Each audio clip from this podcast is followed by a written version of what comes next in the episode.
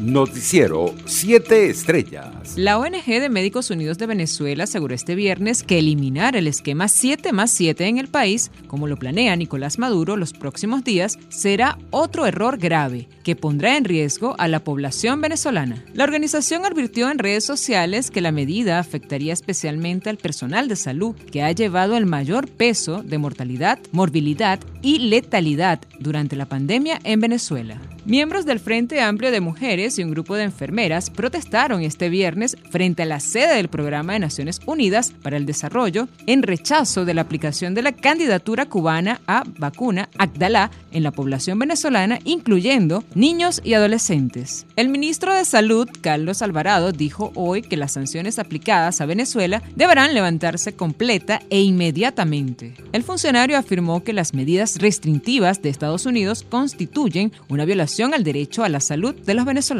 El Consejo Nacional Electoral cerró la jornada especial de actualización del registro electoral con la inscripción de 431.122 nuevos votantes. Esto representa alrededor del 22% de 2 millones de ciudadanos entre 18 a 30 años de edad que la Asociación Civil Súmate estimaba que no estaban inscritos en el registro. Internacionales. El presidente de Estados Unidos, John Biden, publicó este viernes una declaración de respaldo a lo que describe como naciones cautivas del mundo, cuyos habitantes están sujetos a abusos rutinarios del poder por gobiernos opresivos, entre las que menciona a China, Cuba, Bielorrusia, Birmania, Rusia o Venezuela. Ninguna nación o persona consciente puede ignorar las voces de quienes claman por libertad, como los bielorrusos que piden en paz sus elecciones democráticas, o el valiente pueblo de Hong Kong que exige la autonomía y libertades prometidas por Pekín, declaró el mandatario norteamericano. Por su parte, la periodista Camila Costa fue excarcelada este viernes sobre las 10 y media de la mañana en Cuba, según confirmó ella misma al periódico español ABC, minutos después de dejar la estación policial 10 de octubre, donde estuvo detenida. El corresponsal de ABC pasa por ahora una situación de arresto domiciliario. Acosta fue detenido el pasado domingo por grabar las protestas que tuvieron lugar en La Habana, así como las principales ciudades de la isla. La policía de Colombia aseguró este viernes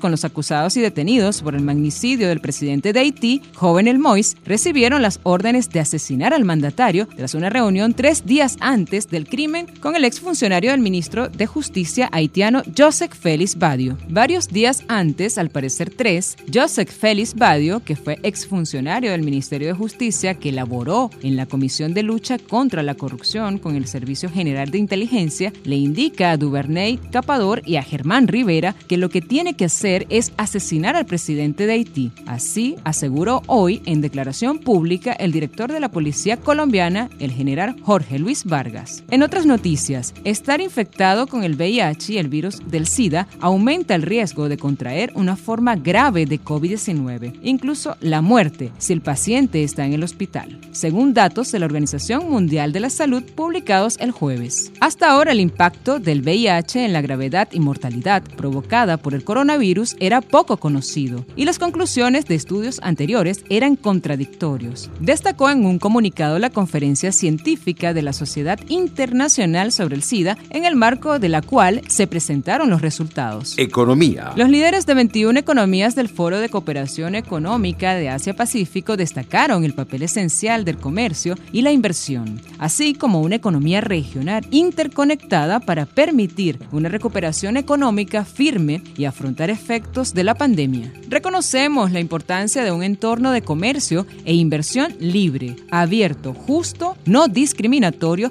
transparente y predecible, que pueda ayudar a combatir los impactos de largo alcance de la pandemia del COVID-19. Señaló el comunicado de la reunión de emergencia de la APEC convocada por la primera ministra de Nueva Zelanda, Jacinda Ardern. Deportes. La capital de Japón reportó 1.308 nuevas infecciones de COVID-19, la cifra más alta en caso registrada en Tokio desde enero y a tan solo ocho días de la apertura de los inminentes Juegos Olímpicos. El gobierno metropolitano de Tokio informó de más de mil casos diarios de coronavirus por segundo día consecutivo, unas cifras que la capital no registraba desde hace seis meses y con una tendencia a alza desde casi un mes. Noticiero 7 Estrellas.